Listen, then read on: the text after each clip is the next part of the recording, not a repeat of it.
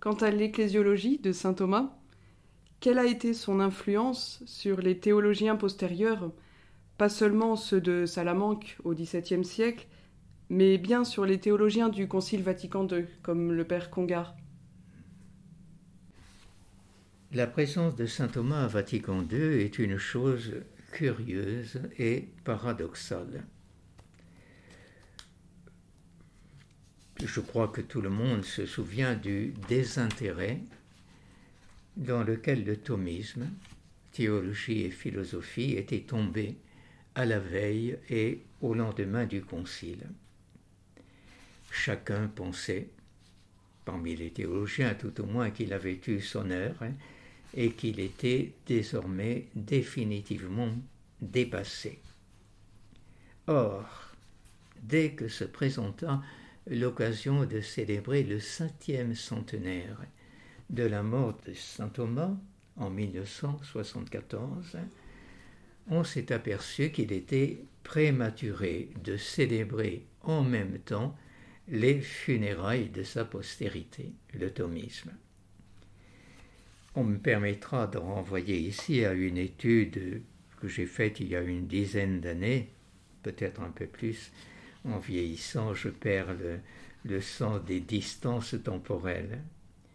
J'ai donc fait un inventaire, partiel bien sûr, mais relativement fourni, de la littérature des trente années du XXe siècle. Et après cela, on peut dire un certain thomisme est mort. Du moins, euh, j'aimerais en être tout à fait certain, mais un autre a pris sa place et il est bien vivant en divers lieux de notre monde occidental. L'Argentine, qui s'y rattache volontiers, l'Espagne, les États-Unis d'Amérique, France, Pays-Bas, Pologne.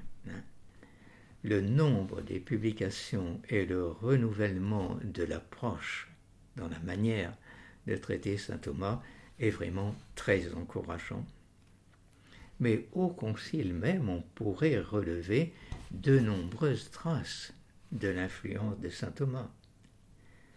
Cela n'a rien d'étonnant, car malgré le discrédit ambiant à l'époque, les principaux théologiens qui ont travaillé au concile et qui ont rédigé avant qu'il soit adopté euh, par l'assemblée plénière du concile, les théologiens qui ont rédigé ces textes avaient tous étaient formés à l'école de saint Thomas. Chenu, Congar, Labourdette, Delubac, Rahner, qu'on ne s'attendrait pas à retrouver dans ce contexte, mais pourtant c'est vrai. Et donc certains de ces auteurs avaient pris quelques distances, et tous ne pratiquaient pas exactement le même thomisme, mais ils se retrouvaient sur les options fondamentales. Le père Congar, par exemple, n'a jamais caché tout ce qu'il avait emprunté à saint Thomas dans la rédaction des nombreux textes qu'on lui avait confiés.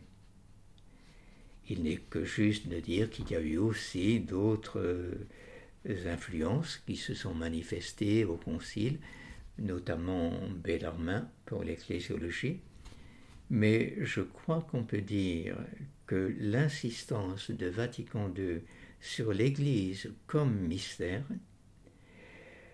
qui est un des grands acquis de notre temps, cette insistance sur l'Église comme mystère est une option qui rejoint parfaitement celle de Saint Thomas, à la place de l'option pour l'Église société qui est émanée de Bellarmin.